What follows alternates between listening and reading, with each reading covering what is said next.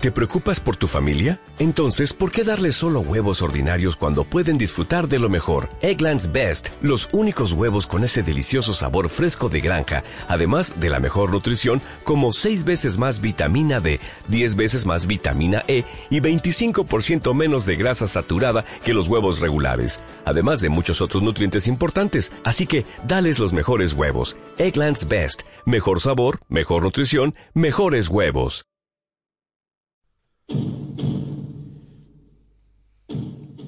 Aquí comienza Territorio ACB.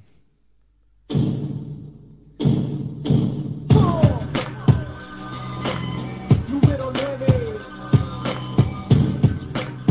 Hip hop y baloncesto Pero mi puber de la vida no sabía. Solo dormía para esperar que llegara el día. Despertar para el balón me divertía. Me acompañó en mi infancia y mientras yo crecía ¿Quién diría que yo de niño optaría Por el balón de baloncesto y practicar el básquet noche y ¿Quién diría que de hip hop y baloncesto viviría Que por el básquet hasta el fútbol dejaría. En el aula de clase jamás me encontraría. Jugando básquet en el patio del liceo estaría. Practicaba mañana y tarde para superarme. En la noche un partido de MJ para motivarme. Era de dos, de tres anotaciones que hacían levantarme Tenía tiempo de elevarme. Jugadas espectaculares, faciales, era tarde. Que con esfuerzo y perseverancia estaría en mejor instancia. Conciencia, Hola, muy buenas noches, bienvenidos a Territorio ACB, aquí la sintonía de Pasión por Baloncesto Radio, turno para comentar lo sucedido en la decimonovena jornada de la Liga Andesa ACB, segunda jornada de la segunda vuelta y una jornada que como siempre pues nos ha dejado resultados dispares e interesantes que ahora iremos comentando. Eh, como siempre recordar que nos podéis escuchar a través de nuestra web en www.pasionporbaloncestoradio.com Ahí ya sabéis, los que nos escucháis a través de, de la propia página por Firefox, eh, nos escucháis directamente, o sea, le dais y sale ya nuestra emisión. Y los que nos escucháis con el navegador Chrome, pues eh, tenéis que darle al enlace que os redirigirá a una página externa y a, y a través de ella, pues nos podéis escuchar sin ningún tipo de, de problemas. También Podéis escucharnos a través de TuneIn Radio, aplicación que podéis descargar de manera totalmente gratuita. También podéis escucharnos a través de nuestra propia aplicación, que la podéis descargar. También de manera totalmente gratuita y pues ahí escucharnos también sin ningún tipo de, problema. Que no podéis escucharnos en directo, pues no os preocupéis porque siempre dejamos nuestros audios eh, alojados en formato podcast para que podáis descargarlos y escucharlos cuando queráis. Eh, podéis visitar nuestra página de de iVoox, Pasión por el Baloncesto, y ahí pues eh, podéis descargar eh, todos nuestros programas y escucharlos cuando pues os apetezca o cuando podáis. Podéis colaborar con nosotros a través de iVoox por una módica cantidad de 1,50, pues estáis colaborando para que este proyecto pueda seguir adelante. Y también, pues recordaros que podéis eh, visitar nuestra tienda, que como siempre recuerdo la dirección, www.latostadora barra pasión por baloncesto barra shop. Ahí podéis eh, comprar pues lo que os guste, ¿no? Ahí tenéis eh, camisetas, tenéis chándal, sudaderas. Bueno, pues eso, lo que, lo que más os apetezca, lo compráis y también estáis ayudando a que pues este proyecto pueda seguir adelante es otra manera más de, de ayudarnos. Y, y, también que queremos que interactuéis con nosotros. Os hemos puesto encuestas para que eh, vayáis eh, participando con varios temas que abordaremos en programas sucesivos. Entonces, bueno, os invitamos ¿no? a que a que podáis eh, participar y, y interactuar con nosotros, que también nos sentiremos muy queridos sabiendo que estáis al otro lado. Eh, dicho todo esto, me presento, soy Miguel Ángel Juárez y saludo ya a Daniel Bobadilla. Muy buenas noches, Dani, ¿qué tal? ¿Cómo estás? Pues buenas noches, Miguel Ángel, y buenas noches también a toda nuestra audiencia. Pues bien, deseando contar qué es lo que ha sucedido en esta jornada 19 de la Liga ACB, los números estratosféricos que ha logrado el MVP y alguna que otra sorpresa que se ha producido en los resultados. Sí, hay, hay bastantes cosillas que, que comentar. La verdad es que ha habido una actuación estratosférica que luego también diremos, que hacía tiempo que no se veía una actuación de este calado en la Liga Endesa CB. Y, y resultados que, que, bueno, que para alguna cosa han sido bastante decisorios. Eh, y como decíamos, pues bueno, también eh, hay que eh, ir mirando con lupa lo que ocurre en esa zona trasera de la clasificación, porque claro, a todo el mundo eh, normalmente se fija la, en la parte de adelante y, y cómo está la pelea por, por ser primero y tal, pero eh, este año la lucha por la permanencia se prevé más que apasionante. Eh, bueno, venga, pues aprovechamos a hacer una pausita y atentos que durante la pausa va a sonar algo, un anuncio que, que os hacemos ya de cara a futuras fechas. Venga, pausa breve y enseguida estaremos aquí para contar lo sucedido en esta decimonovena jornada de la Liga Andesa ACB con Territorio ACB.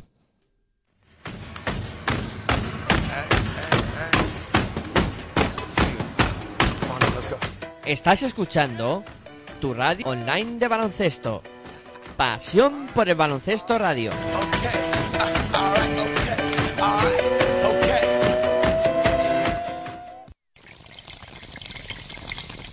Si sientes la misma pasión del mundo de la canasta como nosotros, escucha tu radio online de baloncesto.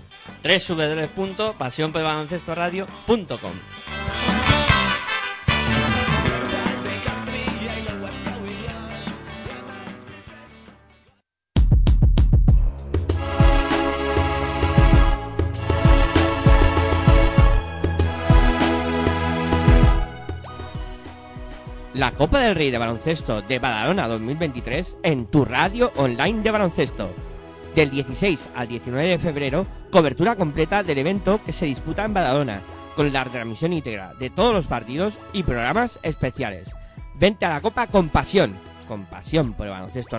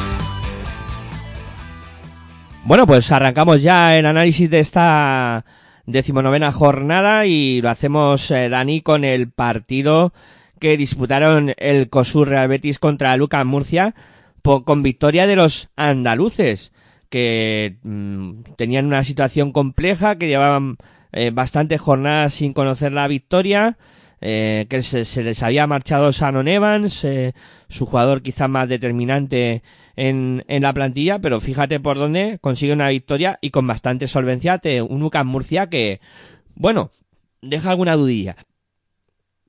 Pues sí, victoria de Real, de Real Betis Baloncesto por 84-71 ante Lucas Murcia. Y esta era la sorpresa a la que yo me refería en, en- en- en la presentación. La verdad es que yo creo que muy poca gente esperaba que el conjunto sevillano pues ganara con cierta facilidad a Lucas Murcia. Y es que la cancha del Betis, el pabellón municipal de Deportes San Pablo, por ser una cancha de esta que se le da bien al equipo murciano, ya que no perdía allí desde el año 2012, pero la, lo bueno siempre se acaba y el sábado pues acabó lo bueno para el conjunto entrenado por Sito Alonso. La victoria pues fue muy importante para el Real Betis, puesto que bueno, eh, refuerza, no es que refuerce, pero que le da más opciones de poder lograr la salvación en la categoría. Y luego, en cuanto a jugadores destacados, tenemos a Tyson Pérez con 13 puntos y 14 rebotes y, una asistencia que fue de los mejores en las filas sevillanas y Travis Trice con 18 puntos, un rebote y tres asistencias brilló en el conjunto murciano. Sí, yo creo que mm, Betis está pues intentando obrar el milagro que, que hace temporada tras temporada, que es eh, buscar la salvación eh, in extremis, ¿no? En- intentar hacer una segunda vuelta muy buena y, y salir del pozo. Eh, esto tiene sus riesgos de que alguna temporada no te salga bien. De momento, bueno, han encontrado en Tyson Pérez un fichaje estelar eh, que les está dando un, un rendimiento mm, extraordinario. Mm, Tyson Pérez no estaba haciendo buena temporada hasta este momento y la verdad es que pues eh, eh, ahora mismo está a un nivel impresionante. O sea, a mí es de los jugadores que, que más me están gustando y, y está ayudando al equipo muchísimo. Eh, está sa- sacando las castañas de fuego, pero clarísimamente. Y claro, yo decía que, que al Betis se había ido Shannon Evans, un jugador que hasta el momento había sido clave, muy importante para el conjunto de, de Cosu Real Betis. Y hay una cosa que me está también llamando la atención este año de, del conjunto que dije Luis Casimiro, porque Luis Casimiro no es un entrenador que, que suele hacer experimentos, eh, porque es, es un entrenador que suele ir mucho a Sota Caballo eh, Rey y, y que mm, no o sea siempre confía en un tipo de jugadores y en, en determinados jugadores. Y me está sorprendiendo y para bien que está utilizando mucho al joven eh, senegalés eh, Amar Silla eh, que además lo está haciendo muy bien que en este partido hace 11 puntos 6 rebotes, un jugador que tiene 22 años si no me fallan las matemáticas, senegalés y que juega muy bien por encima del aro y, y que con Tyson Pérez está formando ahí un, una buena dupla interior, tanto que le puso las cosas muy complicadas a un Murcia que cuenta con Pustovo y, y con Radovic que, que a pesar de hacer un buen partido, pues no pudieron con, con estos dos. O sea, para mí muy buena puesta en escena en ese aspecto de Luis Casimiro, que, que está confiando en, ese jugador joven que no siempre lo ha hecho en, en anteriores ocasiones. Y luego, por otra parte, eh, han aparecido los puntos de fuera que durante toda la temporada al Betty le estaba costando muchísimo anotar. BJ Johnson en este partido hace 10, eh, también aparece Joshua Gray, que, que también anota bastante y, y al final pues bueno, mm, por Murcia sí que aparece más Faden que, hace 17 y tal, pero bueno que se ve otra otra cuestión en el conjunto de, de Real Betis y claro, ¿cuál ha sido la eh, la consecuencia más directa de que se haya ido Shannon Evans del conjunto bético? Que Pepe Pozas está jugando más de 25 minutos por partido. Está recuperando confianza, cada vez se le ve más asentado en el, en el juego y creo que también la llegada de Jan Montero, que yo creo que son dos bases que ahora se complementan muy bien. Eh, Pepe Pozas un poco más eh, jugador eh, inteligente, cerebral, que, que busca hacer mover al equipo y tal. Jan Montero un poco más para revolucionar los partidos. Creo que ahora mismo han encontrado esa pareja de bases que se complementan bastante bien. Y claro, y Murcia, no sé hasta qué punto se puede complicar el cuadro murciano, pero sí que es verdad que hasta hace poco estaba mirando más para arriba que para abajo y yo creo que está empezando ahora a mirar más para abajo que para arriba. Encima metido en doble competición, con la Basketball Champions League por medio, que puede despistar bastante. No sé, también son sensaciones extrañas las que últimamente están sucediendo en tierras murcianas. Que también es un equipo que es muy irregular, capaz de lo mejor de ganar un partido aquí contra uno de los grandes y luego tener estas estrelladas enormes contra pues equipos más débiles. Pues la verdad es que el calendario ahora mismo no favorece mucho a Lucas Murcia porque la semana que viene, o sea, esta semana que estamos teniendo, visita el Real Madrid. O, o sea, viene el Real Madrid aquí a Murcia. Claro, tú fíjate encima eso. Ahora viene Madrid, si pierdes y los de abajo eh, les da por ganar, te van a recortar un poquito más. Luego habrá duelos directos, te puedes poner nervioso con doble competición. Bueno, son muchos factores que ahora mismo mm, se ven lejanos, porque es cierto que, bueno, estás con ocho victorias, Murcia está con ocho victorias, eh, tiene Fuenlabrada y, y Manresa con tres, les ves muy lejos, pero claro, los equipos de abajo en algún momento van a empezar a ganar partidos seguidos y la cosa, la cosa se va a poner caliente. Yo estoy Sí, convencido. y también, y bueno, y también decir que aparte de la visita del Real Madrid a Murcia este fin de semana, después de, o sea, después de la Copa y del parón por las ventanas, tiene que jugar contra Juventud y contra Unicaja, eh, o sea que difícil calendario se le presenta a Lucas Murcia, ¿eh? Pues fíjate que tres partidos tan complejos en los que no se ve claramente que puedan sacar una victoria y como sumen los de abajo se te van a poner ahí. O sea, muy muy cerquita. Veremos, ¿no? Veremos a ver qué ocurre. No adelantemos acontecimientos, pero sí que la situación no es no es demasiado cómoda ahora mismo para los de Sita Alonso y seguro que, que el propio Sita Alonso está, está preocupado. Eh, bueno, para ti esto era una de las sorpresas de la, jor- de la jornada. Yo voy a decir otra. El siguiente partido del que vamos a hablar. No porque le gane el Bala de Gran Canaria a, Málaga, que en algún momento puede ganar, que, que puede suceder. Pero la contundencia y, y cómo gana el Herbalife Gran Canaria a Unicaja me ha llamado mucho la atención. 88-70, pero es que el cuadro canario eh, maniató a, a Unicaja, le, le cortó todo lo bueno que, que habíamos hablado del cuadro malagueño durante la temporada y fue muy superior. O sea, a mí no me sorprenda que pueda ganar, pero con esta solvencia sí que me ha llamado la atención. Hombre, pero tampoco fue tan sorpresa, porque el balance de victoria y derrota entre un equipo y otro, pues tampoco se llevan mucho, pero vamos, que sí que lo hizo con el, conjunto Gran Canario, lo hizo con, bastante solvencia, 88 a 70.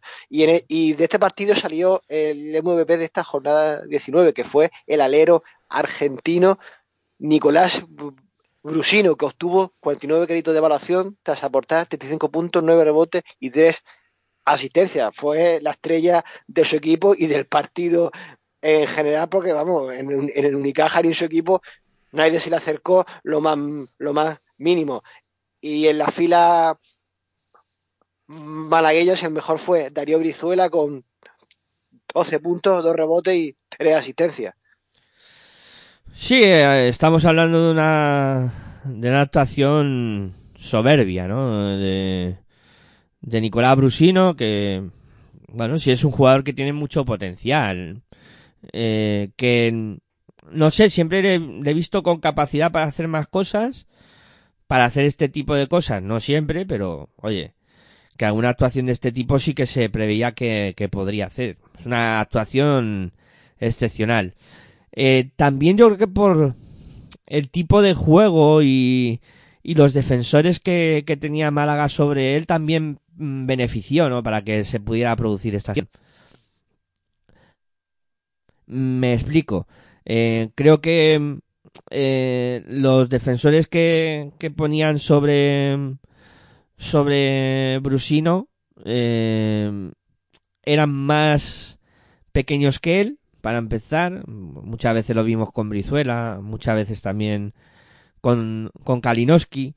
Eh, y claro, ahí él tenía la ventaja de que eh, encima iba hacia el aro, eh, un jugador eh, peligroso que, que podía hacer mucho daño y al final pues eh, creo que él eh, saca provecho de eso, de que al final consigue superioridad física en poste bajo y también el tema de los rebotes y las faltas que provoca. Porque otro aspecto destacado eh, fueron las faltas que, que acaba haciendo y, y hace mucha eh, eh, hace mucha eh, mucho daño ahí en el, en el poste bajo. No, no sé si tú piensas lo mismo.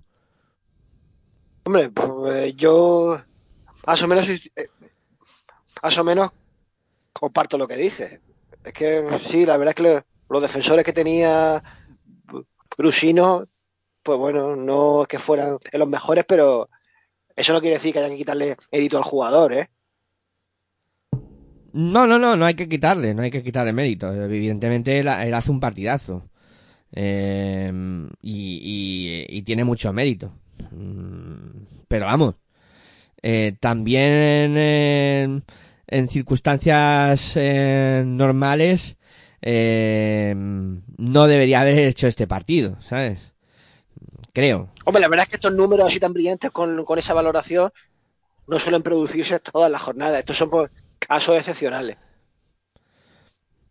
No, no, evidentemente, no todos los días se ven este este tipo de, de partidos. No. Y a lo mejor Brusino lo que ha hecho lo que ha hecho con esta gran actuación es la actuación de su carrera. Sí, sí, no, evidentemente. Se le hace una, una actuación eh, que, que no está ahora mismo eh, en- dentro de los anales de, de la historia. Estamos hablando de entre las mejores veces, entre las mejores veces que hace una actuación. Pero bueno. Lo que no me acuerdo ahora es quién es el jugador que ha logrado la mayor valoración hasta ahora en un partido de la Liga CB. Creo, si no, si no recuerdo mal, fue, fue Cu- Curtis Borchardt en, en Granada. Que, si no recuerdo mal, ¿eh? que se fue eh, por encima de, de los eh, 55 de valoración y, y fue espectacular. Creo, ¿eh? Hablo de memoria. Me parece, yo por aquí estoy leyendo, sí, me, parece que sí, lo estoy buscando yo por aquí también, pero es posible lo que estás diciendo, po- porque me suena algo, me suena algo, ¿eh? Sí, pero vamos, que, que aparte de, de Nico Brusino, eh, no fue el último, no fue el único que, que lo hizo bien, ¿eh? Eh, que hay que también eh, poner mucho en valor el partidazo de, de que, que hace, al final acaba dando ocho asistencias, eh, el buen eh, hacer también del, del juego interior, eh, de Califa Diop, Califa, sí, sí. Eh, eh, también partidazo, ¿eh? sí, la verdad es que Gran Canaria eh, está teniendo un buen rendimiento eh, en, en lo que llamamos de temporada. Yo no sé si calificarlo, aunque todavía es pronto para decirlo, lo hablaremos la semana que viene en el especial de Copa, que puede ser el, el, el gran tapado para el torneo. Puede ser, ¿eh? Puede ser. Porque es un equipo que, que no se ha hablado mucho de él y que lo están haciendo muy bien. O sea, ya Kalakovic ha conseguido darle un empaque al equipo. eh, el equipo juega alegre. lo estamos viendo en, Europa también, que, está eh, muy bien jugando en ese aspecto. Y, oye, mm, para mí, impresionante. Impresionante lo que está haciendo este Gran Canaria de, de y bueno, en Málaga tampoco vamos a enterrar al equipo, ¿no? Por, por lo que ha hecho esta, esta semana. Bueno, hay un tropiezo, lo tiene cualquiera, sí, ¿eh? claro. Al final un tropiezo lo tiene cualquiera y, y oye, mm, no. Y está ahora mismo quinto en la clasificación. Vamos, la posición ahora mismo no es mala. Comparado con cómo estaba el año pasado, yo creo que le hubieras preguntado a, a, a, a un aficionado de Unicajas, le hubieras dicho que este año van a estar quinto a esta altura de temporada y no se lo hubiera creído. No, no, no, para nada. O sea, para nada. Eh, la temporada es buena, el tropiezo es significativo, pero claro, también hay que tener en cuenta el buen momento de juego que, que tiene el Valle Gran Canaria. Y, y, y, y- y que hay veces que los días no te acompañan. Cuando no tienes tu día, Sí, sí, no, está claro. Ah, está claro que, que cuando no estudia, no estudia, ¿no? Y por ejemplo, aquí vimos un Kendrick Perry eh, muy fallón, eh, un eh, eh, Brizuela que mm, no tuvo su día, eh, bueno, varios factores eh, que, que se juntaron. Pero bueno, al final, mérito para, para el Valle Gran Canaria y, y de mérito para, para Unicaja, para Unicaja Mala. Eh, bueno, vamos a por más partidos. En este caso, eh, hablamos de otro duelo eh, más que interesante.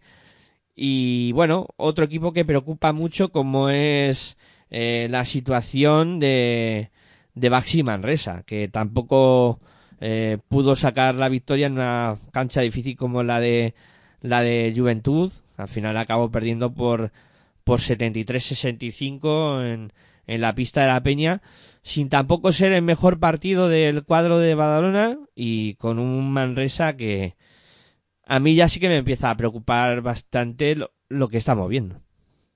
pues fue una victoria trabajada de la Peña ante un equipo manresano que, bueno, que aunque luchó, porque el conjunto entrenado por, Pedro Martínez se le vio que le lo intentó en todo momento, pero fue un quiero y no puedo, ya que fueron a remolque. El partido pues estuvo bastante igualado y y yo diría que durante 35 minutos, la mayor parte del partido. Y fue eh, concretamente en los últimos 5 o 6 minutos cuando el equipo entrenado por Carles Durán logró imponerse al conjunto manresano.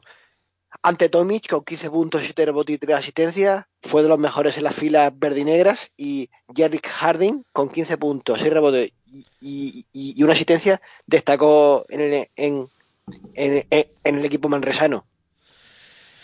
Uf, es Manresa, Manresa también, pues oye, está teniendo muchísimas dificultades. Mm, ya no es que el equipo no, no consiga victorias, es que tampoco está logrando ser competitivo. Mm, tú fíjate, ante Tomil les hace muchísimo daño, como tú comentabas. El juego interior de, de Manresa también es de los que se, se ve muy flojo. Eh, solo David Robinson aporta algo con 12 puntos, 8 rebotes. Babatunde está muy mal. eh, no, no termina de, de coger la forma. Y claro, así es muy difícil. Porque aparte de que ante Tomic te hace ese partidazo, es que luego está Virgander, que cuando no está Tomic eh, también hace un trabajo impresionante en la lucha por el rebote, en, a- captura 10 10 rebotes Virgander, que también es, es un seguro de vida. O sea, otra cosa muy importante que tiene esta juventud es que cuando no está Tomic aparece este chico que cada vez tiene más confianza y, y cada vez le estamos viendo jugar mejor. Son otro que, que tal baila, ¿no? En ese aspecto. Y luego, claro, También se te ha olvidado comentar, Miguel Ángel, que Vladimir Brociansky volvió a jugar otra vez con la Peña, jugó 10-43 minutos, eh, anotando dos puntos, capturando dos rebotes y repartiendo una asistencia. Sí, el regreso de, de Grociansky, ¿no? Que, que yo creo que le va a dar también eh, mucha versatilidad en esa posición de, de cuatro, que quizá el equipo de, de Badalona sí que estaba algo más flojo en esa faceta y que, que bueno, que el regreso le- les hace tener más opciones, ¿no? En- a la hora de jugar con quintetos más abiertos y, y tener ot- otras cualidades que, que hasta el momento pues no, no estaban teniendo con otros jugadores. Eh, luego, a ver, en el, perímetro, eh, aparte de Harding, bueno, ap- aportó algo también Branco Badío para Manresa, eh, pero no sé, le- les veo también faltos, ¿no? En esa posición de exterior, no, no termina de haber un, líder o un referente como lo había el año pasado, eh, con Thomason, por ejemplo, que, que era una maravilla, era un anotador excepcional y este año no lo tienen y, lo están sufriendo. Harding al principio empezó muy bien en la temporada, pero ha sido un jugador que se ha quedado ahí a medio camino, ¿no? Ni, ni sí no, ni todo lo contrario.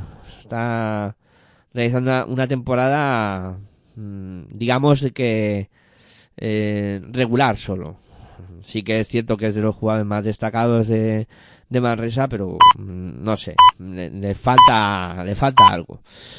Y luego, claro, yo creo que el, el gran problema de todo esto de, de Manresa al final es la dirección de juego, que yo creo que es donde están teniendo el mayor problema de todos. Eh, sí que tenemos a un Dani Pérez que, eh, bueno, parece que va cogiendo poco a poco la onda, aunque no está siendo el Dani Pérez de, de otras temporadas y le está costando mucho trabajo eh, sacar, hacer puntos sobre todo, porque asistencia sí que, sí que consigue hacer.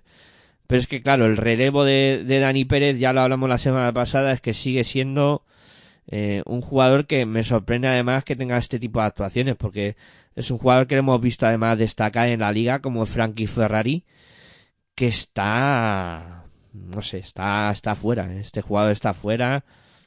0 de 8 en tiro de campo, eh, con unas sensaciones muy malas de, juego y no, no sé, yo al final si Pedro Martínez no consigue meter en vereda a Frankie Ferrari y tiene un jugador perdido y además cuando sale no beneficia nada a su equipo. Lo, lo está haciendo muy mal.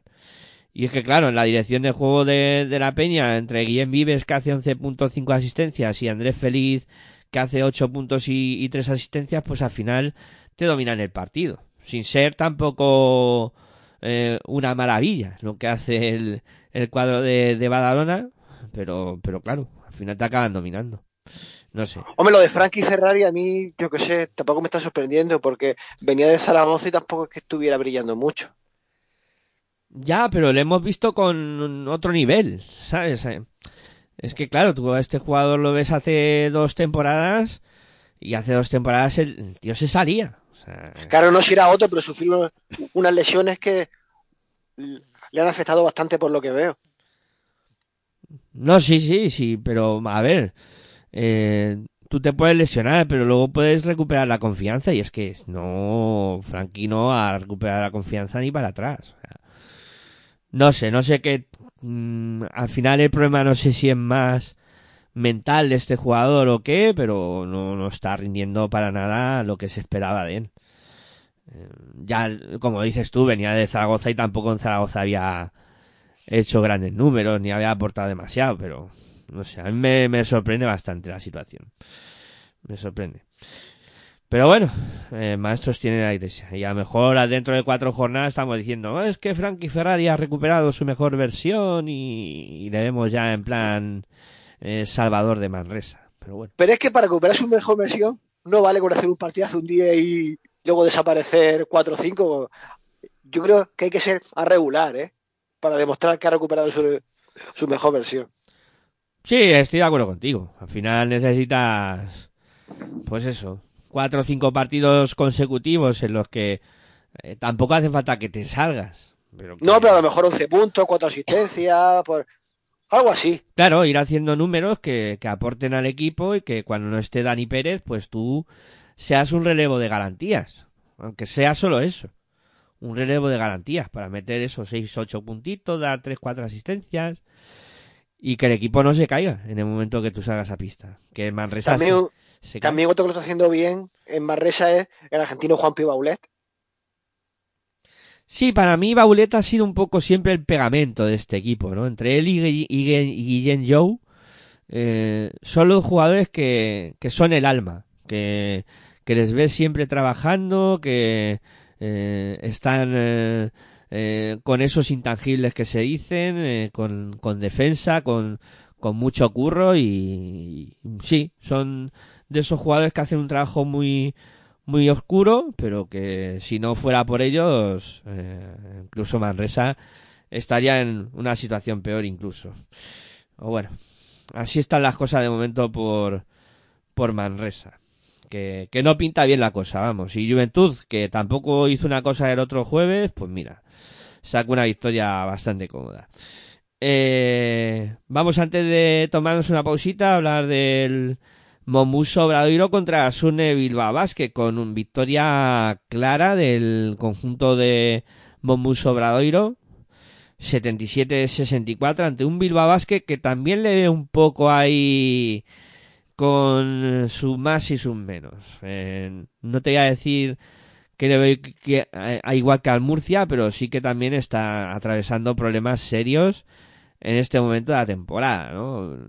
Suele ser, y ya lo comentó Aitor, que por cierto, mandamos saludos desde aquí, que, que cuando termina la lucha por la Copa, luego los equipos que han estado ahí peleando y que no entran, fíjate, dos claros ejemplos como son Bilbao y Murcia van a la baja claramente. Y, Bilbao ya preocupa, ¿eh? porque además se ve que este equipo sin Luke Watkinson lo, lo pasa muy mal. Pues fue una victoria del equipo compostelano ante eh, el equipo bilbaíno por 77 a 64. Eh, victorias claras, porque es que los de Moncho Fernández pues dominaron el partido durante 30 minutos, hicieron los amos y señores y ahí pues eh, certificaron su victoria final. En el último cuarto, el Bilbao Basket intentó reaccionar, pero bueno, el, equipo gallego pues, se limitó a defender lo que había logrado en los tres periodos anteriores. En cuanto a juegos destacados, tenemos a Arek Blazevic con 19.8 rebotes y 2 asistencias, que fue el mejor del, del equipo gallego, pero también, bueno, hay, hay otros que lo hicieron bastante bien, como Edgar Vicedo o Cassius Robertson. Y, en las filas bilbaínas, el mejor fue Emir Sulemanovic con 10 puntos, 8 rebotes y 2 asistencias. Y sí, la verdad es que yo también estoy notando eso de que el equipo vasco, Bilbao, Basket, sin Hackanson en la edición de juego, pues lo pasa bastante mal, ¿eh? Sí, sí, ya van varios partidos sin él y el equipo no, no termina de coger onda. Claro, a ver, eh, te quedas en, en la dirección de juego ojo, y que tampoco tenían delante un equipo que en la dirección de juego eh, se, estuvo excelso. Así que, bueno, Phillips Club, eh, nueve puntos y, y nueve asistencias, pero Leo Westerman, por ejemplo, estuvo desaparecido en combate. Eh, pero claro, es que eh, Bilbao no, no tuvo a nadie, o sea, excepto Radicevic, que fue un poco el que tomó las riendas del equipo, pero muy, muy flojito, muy flojito el, la dirección de juego de Bilbao sin, sin. Y claro, si a todo eso le sumas que hay un jugador que está en efervescencia, como es Cassius Robertson, que, que desde que ha venido a, a de nuevo a, a Galicia está eh, a su mejor nivel, y que Vicedo, que poco a poco partido tras partido está teniendo unas actuaciones bastante correctas en la competición, pues bueno, ya tienes ahí dos argumentos. Y luego encima, si le sumas que eh, por dentro te aparece un jugador como, como Blachevic, que te hace un partidazo y, y, se come a posiblemente los dos jugadores que, que tras Luke Joaquinson eh, estaban manteniendo un poco a Bilbao, que son los dos jugadores interiores, como eh, son Witte y, y, Kisser. Eh, pues eh, Blachevic aquí se los come a los dos con patatas y, y bueno, y les saca de partido completamente. Claro, Bilbao se queda con pocos argumentos ya a partir de ahí. O bueno, eh, yo para mí, Obradoiro está medio obrando el milagro. Ya le tenemos con 10 victorias y con una situación idílica para, para no tener líos en cuanto a la permanencia y luego a partir de ahí, pues, pues intentar soñar, ¿no? Intentar pelear por playoff o, o ver hasta dónde son capaces de, de llegar. Veremos a ver. Yo creo que Bilbao se quedará por la mitad de la tabla. Bilbao, sí, hombre, yo, eh, con respecto a Bilbao, mmm, no lo veo tan, tan mal como a Murcia, ¿sabes? Pero también le veo en esa situación de decir, mmm, me están empezando a también a, a preocupar, ¿no? Y no sé. A lo mejor yo también soy demasiado alarmista en ese aspecto, ¿no? Y los aficionados que me escuchen de los equipos eh, se llevan las manos a la cabeza, a lo mejor diciendo, bueno, es que eh, nos quiere eh, o, nos manda a, a la este tío. Bueno, no, tampoco es eso, pero vamos, que sí que me gusta ir analizando los momentos de los equipos y en este momento, pues, en esos dos equipos está claro que no terminan de, de andar bien. Eh, Lo que veo yo a, a todavía es que está notando el- la ausencia de Dragan Bender. No hay ningún jugador así que destaque mucho como el Corata. Quizá Rubén Guerrero es el que mejor le está supliendo, pero aún así, oye, eh, se le nota, ¿eh? No, claro, la lesión de Bender les, ha venido fatal. Eh, Guerrero está aportando sus minutos. Aquí es cierto que aparece Blachik, pero sí que había sido Guerrero el que en los otros partidos haya mantenido un poco más a equipo ahí en el juego interior. Eh, aquí, bueno, aparece Blachevic y sí que es cierto que hace un partidazo, pero más allá de eso, sí, Bender eh, es insustituible. No sé cuánto tiempo tenía de lesión, pero ya hace unos cuantos, quizá dos meses, ya hace que se lesionó Bender y, y a lo mejor sería un, un refuerzo de cara a final de temporada excepcional para, para este Obradoiro. Pues se lesionó concretamente a mediados de diciembre. Sí, justo dos meses. Casi dos meses. Sí, pues, pues veremos, ¿no? A ver si, si puede llegar a final de temporada aunque sea y, y ver en qué condiciones llega también, porque luego hay que ver cómo rinde y, y cómo van las cosas. Y ya dijo el director deportivo del club, José Luis Mateo, del club gallego, de Obradoiro, que iba a ser muy difícil sustituir eh, al, al jugador croata.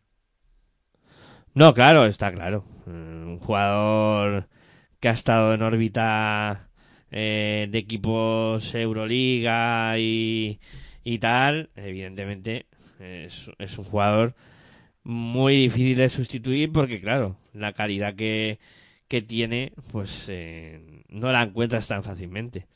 Aunque haya tenido muchos problemas de lesiones, que, que también hemos comentado mucho, que es un jugador que ha sufrido muchas lesiones a lo largo de su carrera y que, que oye, que por eso está jugando donde está jugando, evidentemente.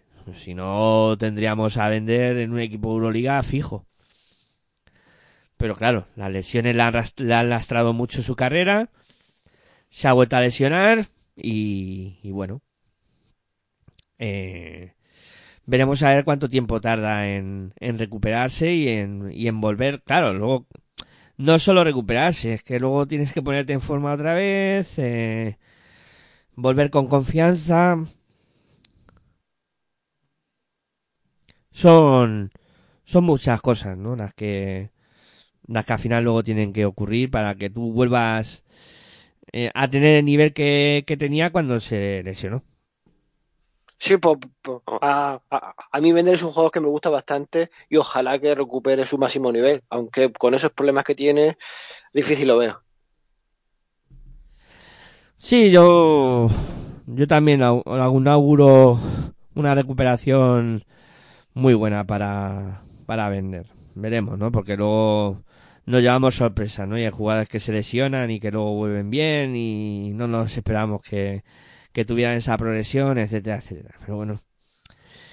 Y, bueno, si te parece, como- no vamos mal de tiempo, hablamos de un último partido y nos vamos a la pausa. Además, un partido de los que mm, había mucha expectación, ¿no? Por ver qué, qué ocurría. Ese Barça-Valencia Basket, que al final se acaba saldando con la victoria de- del Barça por, por 81-75 en un partido muy, muy, muy trabajado por parte del cuadro de Jasique Vicius, que tuvo una primera mala parte y que luego en el segundo eh, tiempo lo arregló.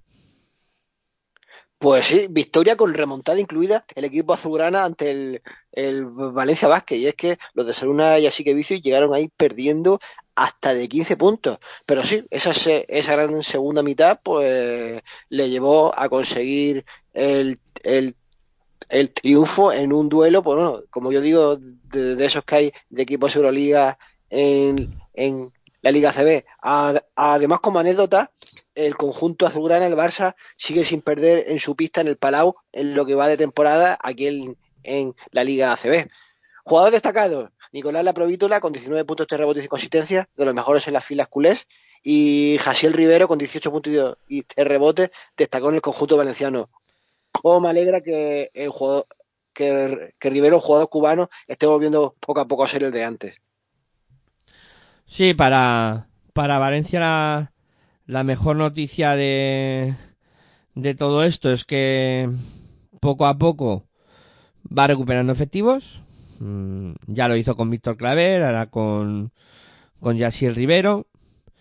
Eh, quizá pues falta que vayan recuperando efectivos donde más están sufriendo, que es en, en la dirección de juego. Eh, es cierto que han fichado a Shannon Evans, pero claro, Shannon Evans en Valencia no es el Shannon Evans del, del Real Betis. Eh, no estamos viendo al mismo jugador, porque el rol es distinto, porque la forma de jugar es distinta. Eh, incluso no sé si dentro del entramado de, Valencia Basket eh, es el mejor fichaje que podrían haber hecho en la dirección de juego.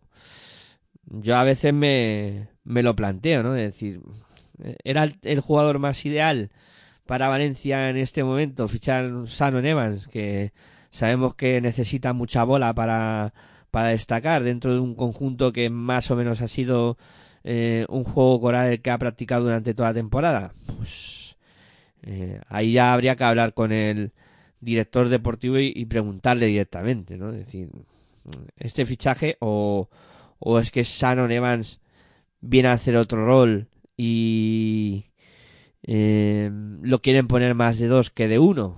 Mm, Pero claro, para esa circunstancia ya tienes a Preperi, que tampoco está haciendo una temporada que digamos que es muy buena. No sé, hay un...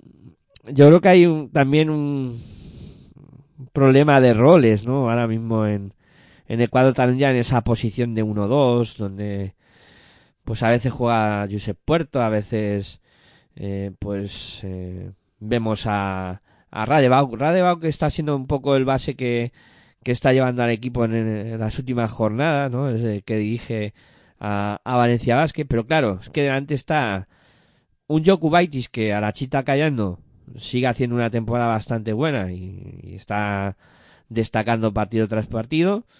Un Tomás Satoransky que, bueno, que no está haciendo grandes números, pero que siempre rinde y cumple. Eh, y claro, y luego tienes la, la máquina de hacer puntos que tiene el Barça con la Provitola que, que las mete de todos los colores, con un Abrines que, que en el, que en la jugada decisiva del partido, creyendo que sacaba la posesión, anota un triple que es imposible.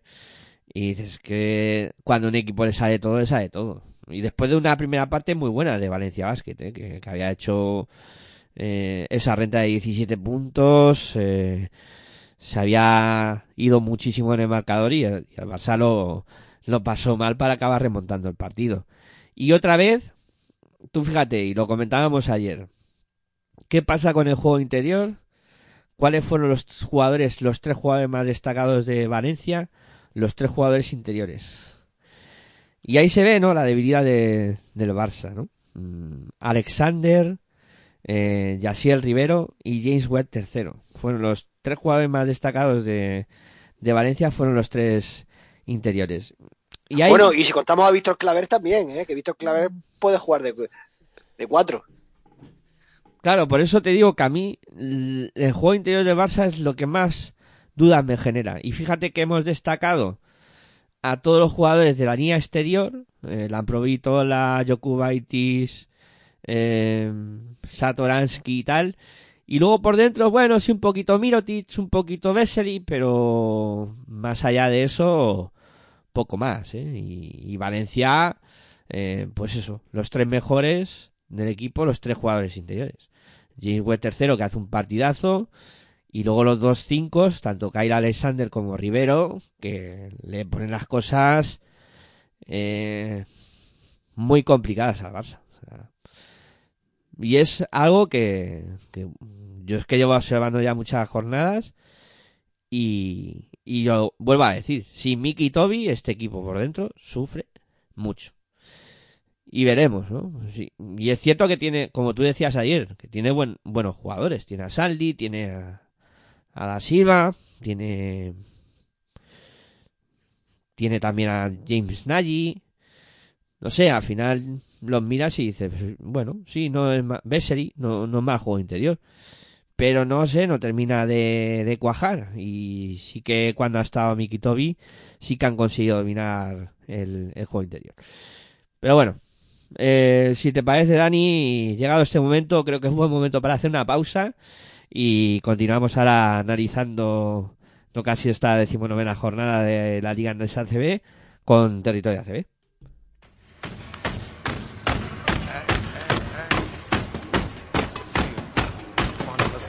Estás escuchando tu radio online de baloncesto. Pasión por el baloncesto radio.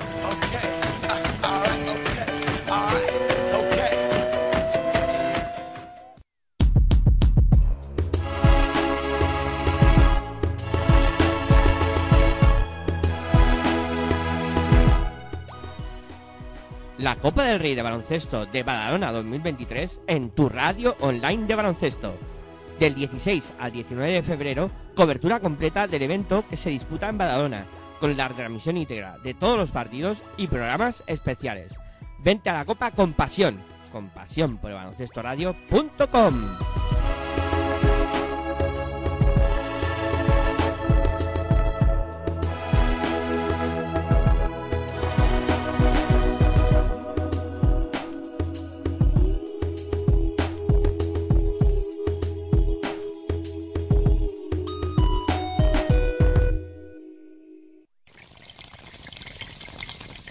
Si sientes la misma pasión del mundo de la canasta como nosotros, escucha tu radio online de baloncesto.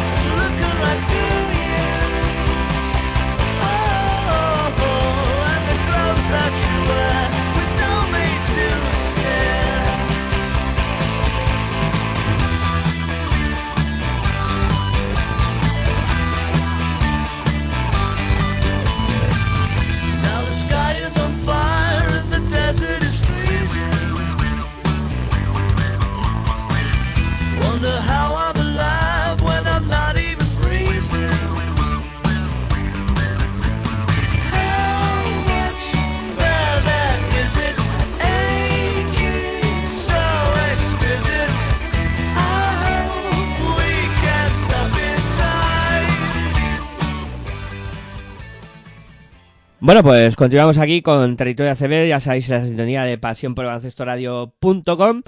y venga, vamos a hablar ahora de, de de esos partidos importantes de la jornada, ¿no? Donde ya advertíamos la semana pasada que, que había que estar muy atentos y donde Granada pues eh, da un pasito adelante y deja a Fuenlabrada en una situación muy compleja después de haber conseguido la victoria por 83 a 71 ante un Fuenlabrada, Dani, que, que a pesar de que haya venido Quintana y a pesar de todo, sigue siendo un equipo con una pinta muy, muy mala. Pues si tú antes decías que te preocupaba Manresa, la verdad es que yo tengo que decir lo mismo, pero de Fuenlabrada, y es que el efecto Quintana no se está notando nada en el club fuenlabreño. Recordemos que Oscar Quintana el año pasado llegó a Andorra, yo creo que más o menos por esta fecha, un poco más tarde quizás, y bueno, el conjunto del Principado pues estuvo ahí, ahí luchando por la permanencia casi casi hasta la última jornada, no, no lo logró, pero es que mm, no lleva dos partidos Oscar Quintana con un Car Plus Fuenlabrada. Y es que los dos los ha perdido por, por bastante diferencia de puntos. Es que no se ve ninguna mejoría en el club del sur de Madrid. No transmite buenas sensaciones y yo creo que esa dinámica es, la que está llevando al equipo fulabreño pues, a perder tantos partidos. La falta de mo- motivación sobre todo. Creo que eh, el club pues, juega, el, el equipo juega sin energía. Y en cuanto a la victoria de Granada, pues la verdad es que el, el- cuadro nazarí pone fin a una racha negativa de 10 derrotas seguidas y, decir de este partido que es un que fue un duelo directo entre dos equipos pues, que se están jugando la permanencia de cara a la próxima temporada. Sobre todo hay que destacar la gran primera, la gran primera mitad que realizó el equipo entrenado por Juan Pablo Pin. Y en cuanto a juegos destacados, tenemos a Luis Costa con 12 puntos, 2 rebotes y 5 asistencias, que fue el, el mejor del conjunto andaluz. Y Juan Fernández, 16 puntos, 10 rebotes y, y una asistencia, destacó en las filas fuenlabreñas. A ver, uf, aquí es que hay, hay tantas cosas por decir que... Yo creo que ya lo he dicho yo todo, ¿no? Bueno, es que a, a mí es que hay cosas que me llaman muy poderosamente la atención, ¿no? Tú, tú ves jugar a Fuenlabrada y al final te preguntas ciertas cosas, ¿no? Y, a lo mejor es poner foco mucho sobre un jugador, ¿no? Pero Mar García, por favor. Qué temporada tan mala, tan mala. Es que eh, ayer le ves, bueno, ayer, el otro día le ves en el partido y, y es que le ves además como sin alma, ¿sabes? Como muy apático, un, jugador que se debería estar comiendo el mundo. Y lo ves en una situación que dices, "Pff, madre mía, madre mía, cómo están las cosas por fuera, ¿verdad? Y es que, claro, tú miras al banquillo y es que dices que no hay mucho más, claro. Y te enfrentas a un Granada que es que tú fíjate, eh, te ha ganado el partido, te se ha asegurado el basqueta, verás. Y es que te ha metido ya tres victorias de margen más basqueta, verás. O sea, para que Fuenlabrada termine por encima de, de Granada, tiene que ganar cuatro partidos más en lo que resta de temporada que cuadro nazarí. Ya se me antoja una misión bastante complicada. Que Fuenlabrada pueda adelantar a Granada. O sea, es un rival que prácticamente te ha dicho adiós. Y, y que encima, si hay triples empates y tal, te perjudica porque has perdido los dos partidos contra ellos. O sea, es que todo mal para Fuenlabrada en este partido. Pero es que lo peor de todo son las sensaciones.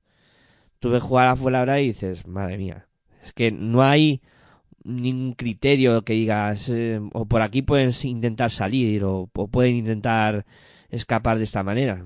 Es que no ves nada, es que ves alguna acción individual, de Alice Price, eh, o de Prime Salin, o como quieras decirlo, eh, pero claro, más allá de eso, un Jovan Novak que lo intenta, pero al final se difumina mucho eh, y acaba contagiándose de equipo. Eh, un Juan Fernández que tú lo destacabas como jugador más que más había notado en el cuadro fuerabreño que por lo menos le pone carácter. Eso sí, eh, que hay que reconocerse al argentino, ¿no?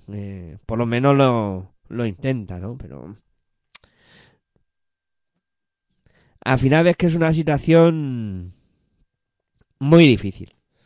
Muy difícil y que eh, no tiene ahora mismo una, una solución fácil. Porque claro, al final lo que vas a necesitar son refuerzos.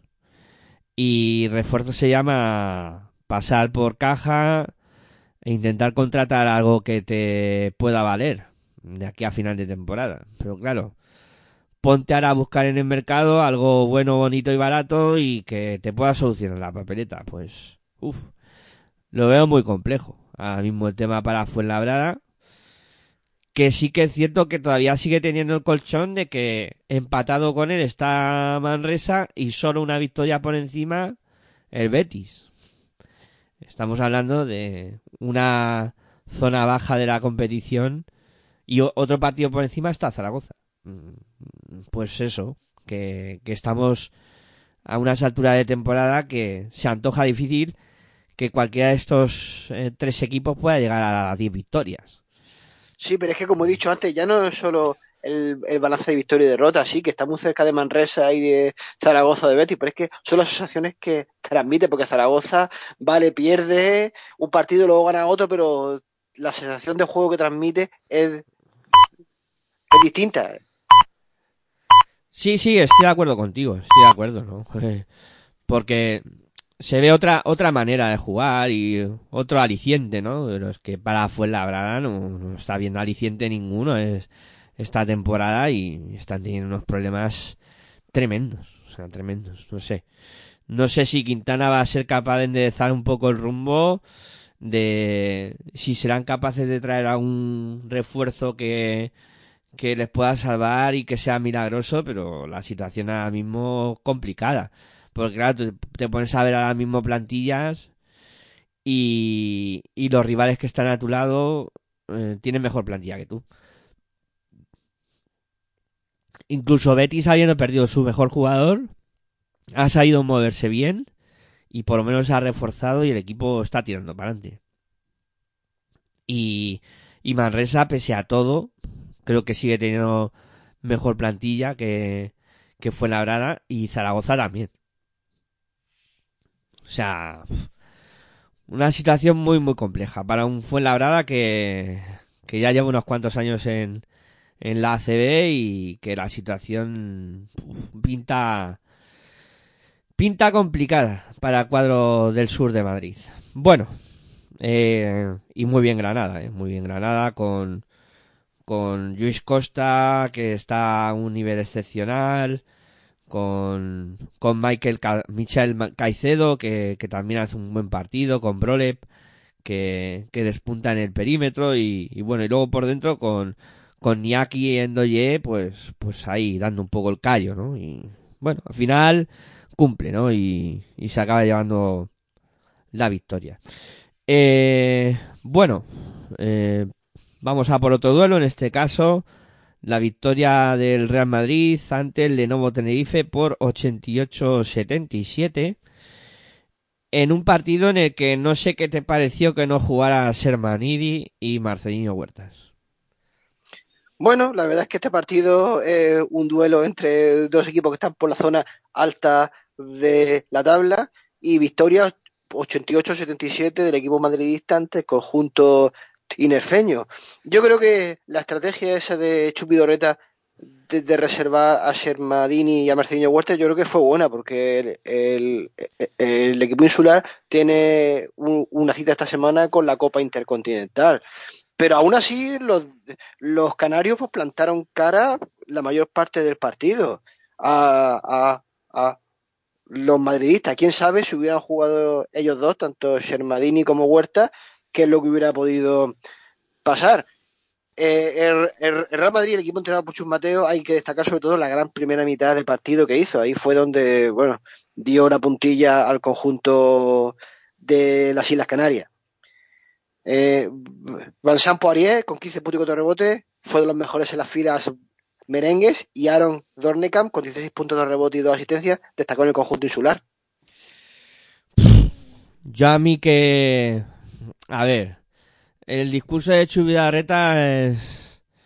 Claro, luego le oyes en la televisión y decir que el objetivo era llegar con 12 jugadores operativos a este partido y te quedas un poco a cuadros. Dices, ¿qué has querido decir con esto? Y que eso, y que se guarde a Marcelinho y Sermanini, pues a mí no me parece tan bien. No me parece tan bien. Eh, ¿Qué quieres que te diga? ¿Estás pensando en ganar un título? Vale, sí.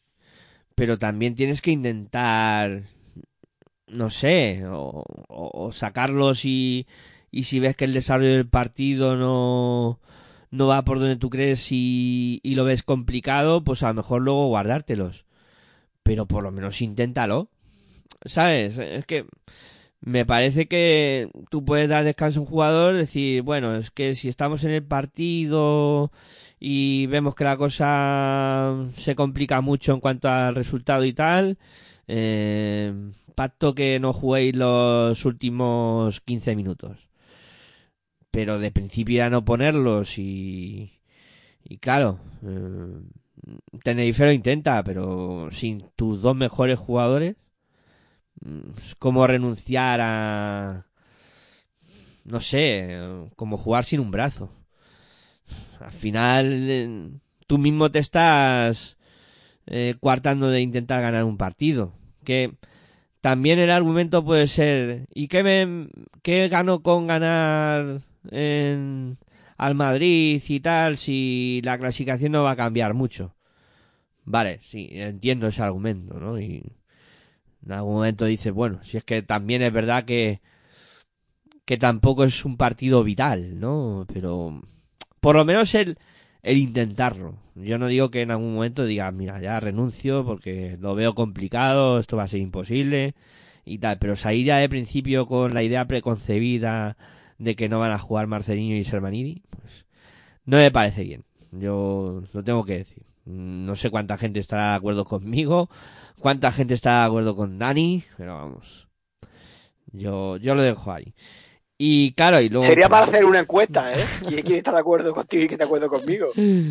Eh, ya a ver, y luego, claro, en Madrid, eh, pues fue muy superior. Al final, claro, eh, con Musa Zon ya desde fuera haciendo puntos, con Pourier, eh, que se bastó solo Pourier para poder con el juego interior de del cuadro tinerfeño, claro, que Tavares tampoco hizo falta que apareciera. Eh, y, y el Madrid tuvo un partido muy plácido, muy plácido. Y, consiguió una victoria, pues yo que más, más cómoda que de lo que ellos esperaban. Eh, nos quedan dos partidos que se resolvieron ambos por, por una diferencia muy similar, casi 20 puntos. Por un lado, Vasconia le ganaba a Casa de Monzaragoza por 91 a 72. Aquí el cuadro de de Vasconia no dio ninguna opción a, Casa de Monzaragoza. No dio ninguna opción a Casa de Mozaragoza, pero el equipo Maño no jugó mal del todo. Plantó batalla al Vasconia en, en bastantes momentos de partido. Mm, El, el triunfo fue por 91-79 del equipo vasconista ante el conjunto Maño. Triunfo con, con solvencia, pero bueno, la imagen ofrecida, como ya he dicho antes, de Casamón Zaragoza, pues fue bastante buena ante uno de los equipos que está ahí arriba en la tabla y que juega la Euroliga. Eh, eh, tenemos de jugadores destacados, tuvimos a Marcus Howard con 30 puntos, 3 rebotes y una asistencia, eh, brilló en las filas alavesas, y Howard San Ross con 21 puntos de rebote y 5 asistencias, destacó en el conjunto aragonés.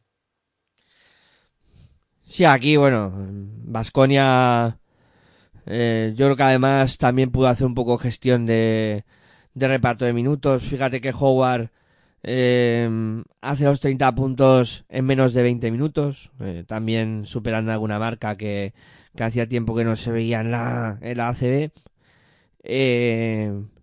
Y luego, pues eso, por dentro Kotsar y Enoch eh, jugaron, eh, el que no lo hizo fue más Costello, yo creo que también guardan un poco la, la ropa y eh, en este caso Joan Peñarroya.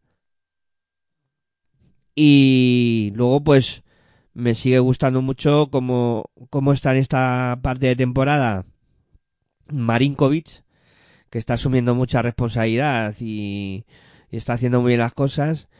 Y luego también eh, Tadas Sederkeskis, que, que cuando tiene oportunidad también demuestra que es un jugador muy válido en la rotación de, de Baskonia. Este partido hace doble doble, 10 puntitos, 10 rebotes y, oye, eh, también es ver a otro tipo de jugadores en rotación siempre es agradable, ¿no? Y ver cómo se desenvuelven y en este caso Sederkeski lo, lo hizo muy bien. Y Zaragoza, bueno, tú destacabas a San, a San Ross. Eh, mm, ya a mí lo que más me gustó fue el juego interior, con, con Adaimara y con Eh, también la aportación de, de Linalson. Y, bueno, y poco más, poco más que decir de, de este partido. Buen debut en- del israelí en, en su pista ante su público en la ACB, de Max eh, Heidegger, el base israelí que, que hizo 13 puntos y dio cuatro asistencias. Y por último, también victoria muy contundente de, de Breogán ante Girona por 92 a 70. Pocas opciones dejó el cuadro de, de Río Breogán a Girona.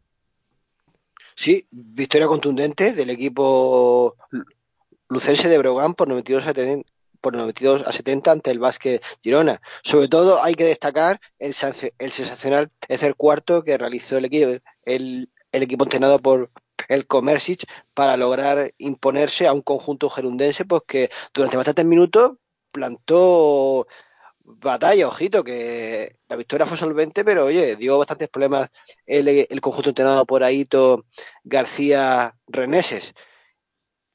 Ethan Hub con 20 puntos de rebote y 3 asistencias, de los mejores en las filas gallegas, y Cameron Taylor con 11 puntos, 5 rebotes y 11.5 rebotes y 4 asistencias, destacó en el equipo catalán.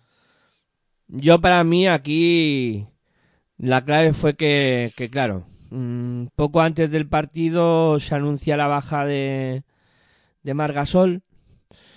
Eh, no pudo jugar este partido, entonces claro, Girona es un equipo que depende mucho de Marc y encima si te ocurre muy cerca del partido esta situación tienes poco margen de reacción.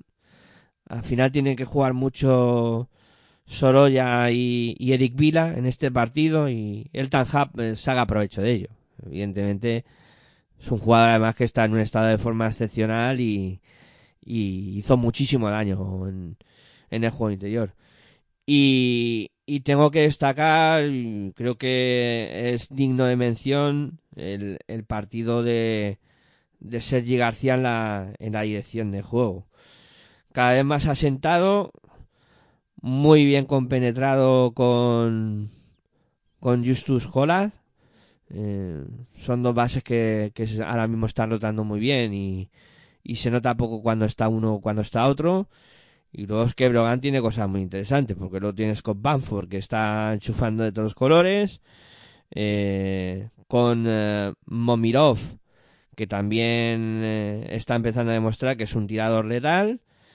O sea, tiene cosas muy positivas este equipo que yo tenía serias dudas cómo iba a reconstruirse después de haber perdido pues en la columna vertebral. Es que eh, los jugadores que más destacaron el año pasado no están. Ni Musa, ni, ni Trevor Hines, ni, ni el jugador interior que ahora mismo no, no me viene a- el nombre a la cabeza, pero también hizo una temporada... Me parece que te refieres a Tyler Kalinowski, ¿no? Kalinowski, el, el escolta. Yo me refiero al jugador que, eh, no sé si está en Burgos ahora, en el foro, eh, que se... Ah, sí, Rashid Mahalbasi. Eso, Mahal Basic. Que no me Pero venía- yo mí que echa más de menos a Kalinowski que a Mahalbasic, ¿eh? No sé, es que ahí, claro, la dirección de juego que tenían con Travel Hines. Luego Kalinowski que enchufaba muchísimo. Eh, Musa que era lo que era. Y, y Mahal Basic. Tú fíjate, de los cinco titulares, em, cuatro están fuera. Que es un palo muy gordo y del que se han repuesto de manera excepcional. Para mí, temporada de, de 10, acabe como acabe la cosa para, para este Brogan que, que sigue mostrando muy buenas sensaciones. Bueno, pues hemos repasado la jornada, vamos a hacer una pausa y a la vuelta pues completamos el programa. Ya sabéis, pues haciendo el quinteto de la jornada, repasando clasificación y comentando lo que va a ser la próxima jornada. Venga, pausa breve y continuamos aquí con eh, Territorio ACB en la sintonía de Pasión por Baloncesto Radio.com.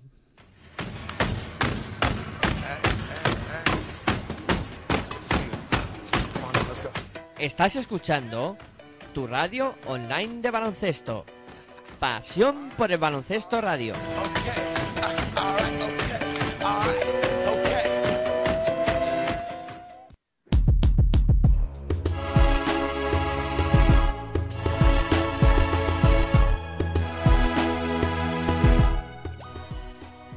La Copa del Rey de Baloncesto de Badalona 2023 en tu radio online de baloncesto. Del 16 al 19 de febrero, cobertura completa del evento que se disputa en Badalona, con la transmisión íntegra de todos los partidos y programas especiales. Vente a la Copa con pasión, con pasión por el baloncestoradio.com.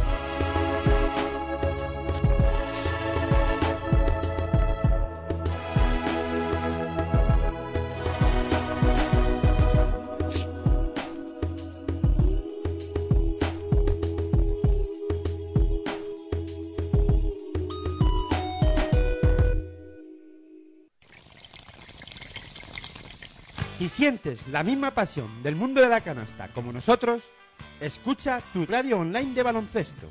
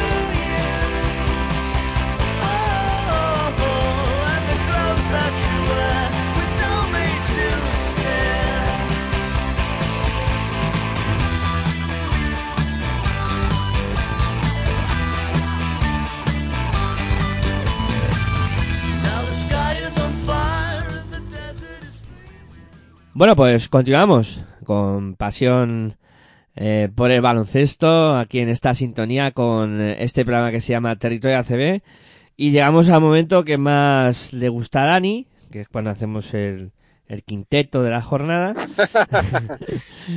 y, y venga, vamos, vamos a ello. Eh, arrancamos por la dirección de juego donde te propongo pues a Albici, Jokubaitis o Sergi García. Pues mira, como me gusta mucho el talento nacional, siempre lo digo, no me, no, no me canso de decirlo, me voy a quedar con Sergi García. Pues sale, Sergi García será el base de nuestro equipo de esta jornada. Para la posición escolta me he puesto aquí a la Provitola, Robertson o, Marcus Howard. Eh, bueno, se lo vamos a dar a, Robertson por la importancia que está teniendo en, en el equipo gallego y por ese enorme trabajo que, que hizo. En la posición de alero yo creo que va a ser difícil la elección. Eh, Brusino, Ezonja, Vicedo, Morinó había puesto también. Hombre, pues yo me voy a quedar con el MVP, con Nicolás Brusino. Aquí no, no ha valido eso del, del talento nacional con Vicedo, ¿no? Hombre, es que el MVP tiene que estar en el quinteto, ¿eh? Por decreto. Siempre que su equipo gane, claro. Eh, bueno, para posición de, de ala pivot, pues tenía para elegir con, con Serkeskis, eh, Blasevic. Eh, me voy a quedar con Serkeskis. Mm, Parece un partido tremendo el que hizo.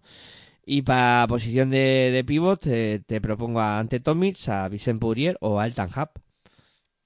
Hostia, pues me, me lo has puesto difícil, ¿eh? Sí, sí. Pues mira, voy a poner a Ethan Hub. Pues ahora, Ethan Hub será el alero de nuestro equipo. Ha, ha salido al final un, un equipo muy muy gallego. Sí, oye, los aficionados de Brogan, si que nos está escuchando, no se, va- no se van a poder quejar, ¿eh? Dos de Brogan, uno de, de Obradoiro. Sí, sí, la verdad es que sí. más, más Brusino y Serkekis. Bueno, pues ese es el quinteto de la de esta decimonovena jornada para nosotros. Repasamos cómo, cómo está la clasificación en este momento tras la disputa de esa decimonovena jornada. encabezando Real Madrid y Fútbol Club Barcelona, los dos con 16 victorias y 3 derrotas. Cazú Basconia es tercero con 15 victorias y 4 derrotas. Cuarta plaza para Lenovo Tenerife con 14 victorias y 5 derrotas. Eh, quinto Unicaja con 13 victorias y 6 derrotas. Eh, sexto el Valle Gran Canaria con 12 victorias y 7 derrotas, al igual que el eh, Juventud de Badalona. Que el cuadro catalán es séptimo. Octava plaza para Río Brogan con 10 victorias y 9 derrotas, al igual que el noveno, que es el Mombuso Aradoiro, también con 10 victorias y 9 derrotas. Eh, décima plaza para Valencia Basket con 9 victorias y 10 derrotas. Valencia Basket ahí un poco descolgado. Eh, Surne Bilbao Basket es eh, un décimo con 8 victorias, 11 derrotas, al igual que Lucas Murcia, que es décimo segundo. 8 victorias y 11 derrotas también para ellos.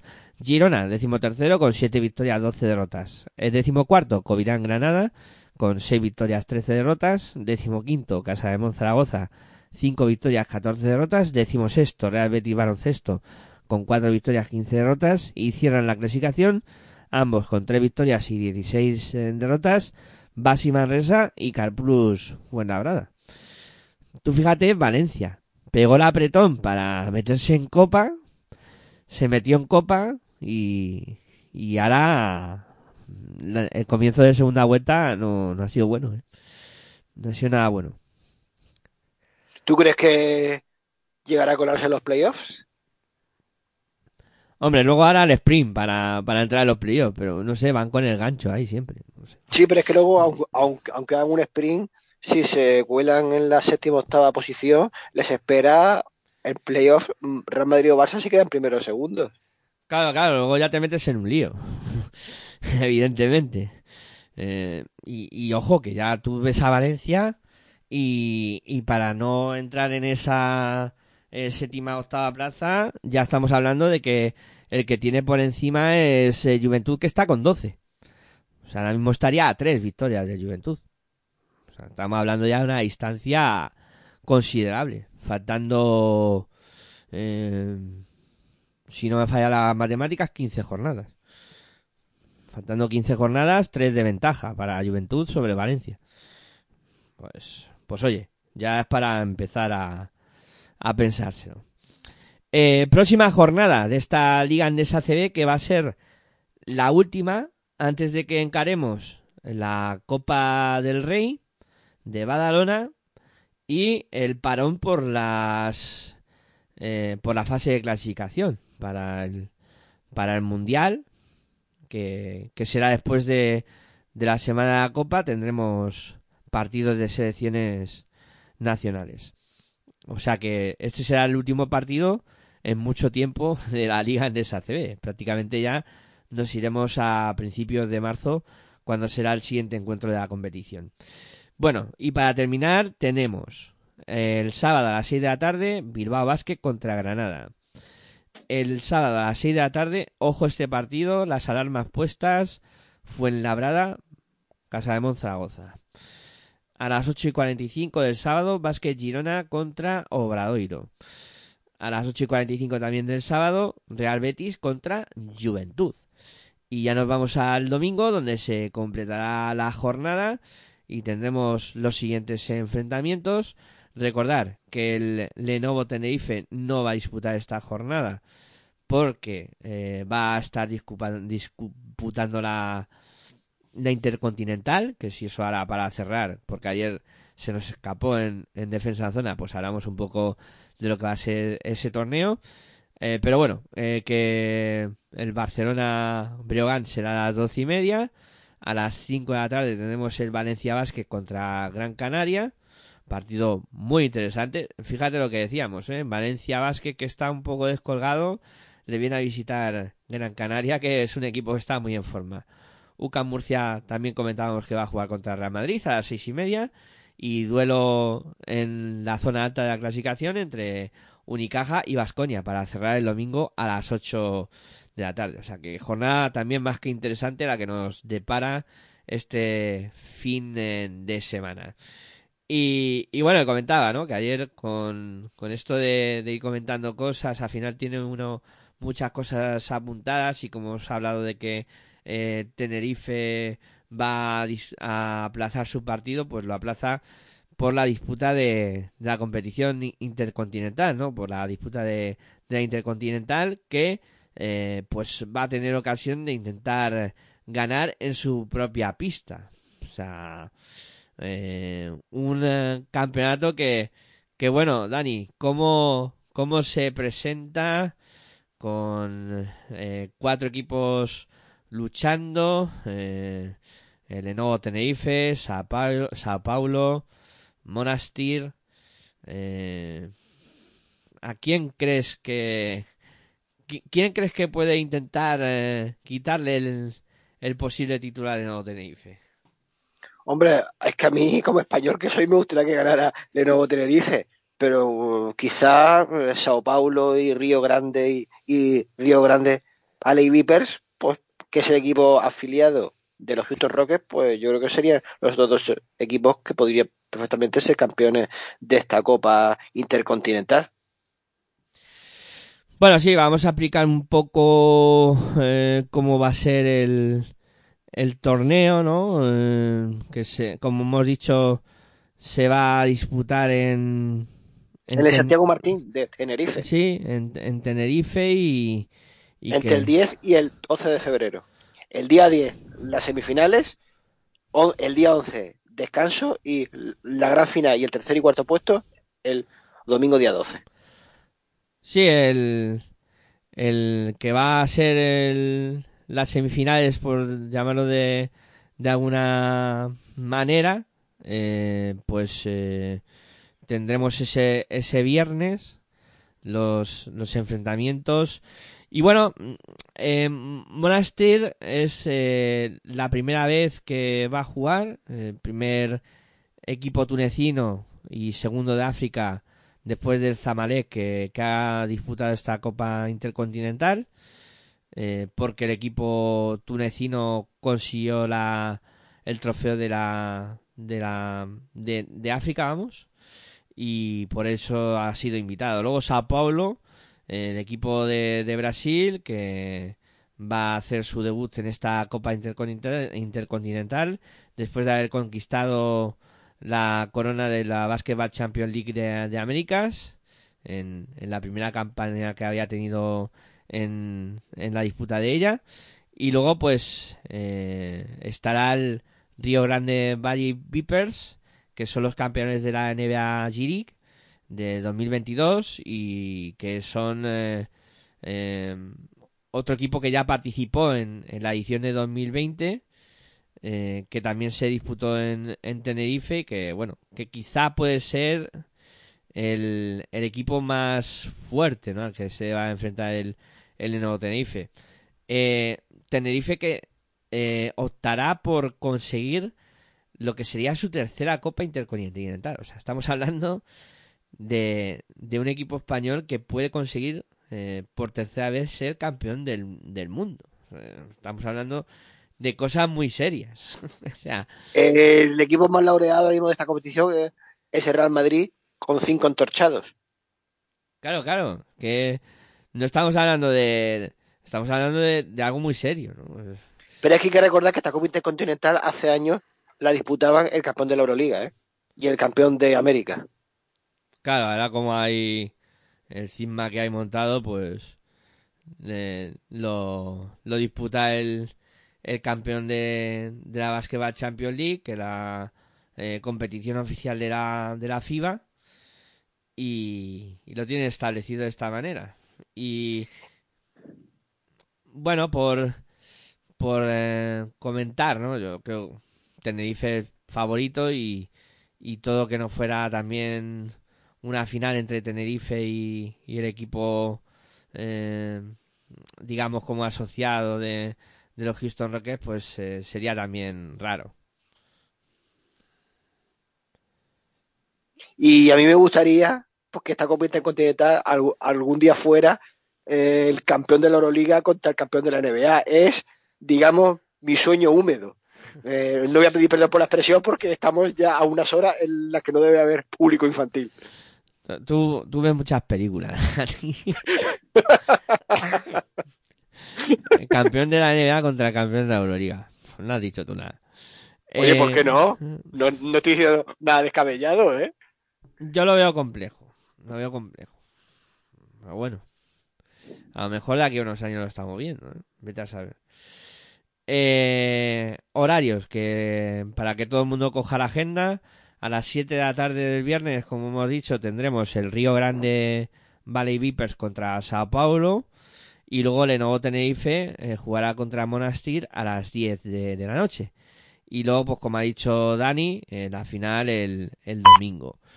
Que en principio es a las 7 si no me corriges. Pero a las 7 horas canaria o hora península. Hora peninsular, en principio, porque también tienen un follón con los horarios eh, bastante serios. Sí, porque allí en, to- en todo caso, si, si las 7 en la península, allí las 6 en Canarias. Correcto. Eso Sí, sería. bueno, pues yo creo que está todo repasado. eh, que nos ha quedado un programa bastante completo. Y que va siendo buen momento para ir poniendo el punto y final.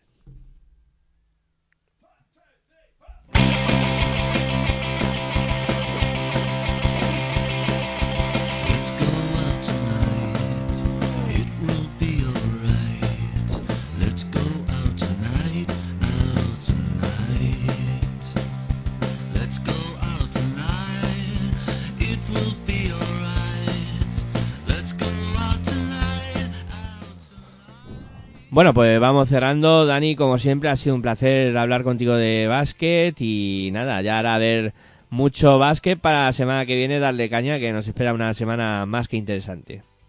Pues muchísimas gracias por permitirme estar aquí. Sabes que el placer y el orgullo siempre es mío. Y a disfrutar del baloncesto que tenemos esta semana, porque tenemos final de la Copa Princesa, Intercontinental, Liga CB, Selección Femenina, Euroliga, Eurocup. Vamos, tenemos de todo. De locos, sí señor. Bueno, pues nada, vamos cerrando. Muchas gracias por estar al otro lado. Muchas gracias a aquellos que nos descargáis en formato podcast. Y el que quiera más básquet, pues en 22 horas aproximadamente, pasión en femenino. Hasta entonces, como siempre, muy buenas y hasta luego.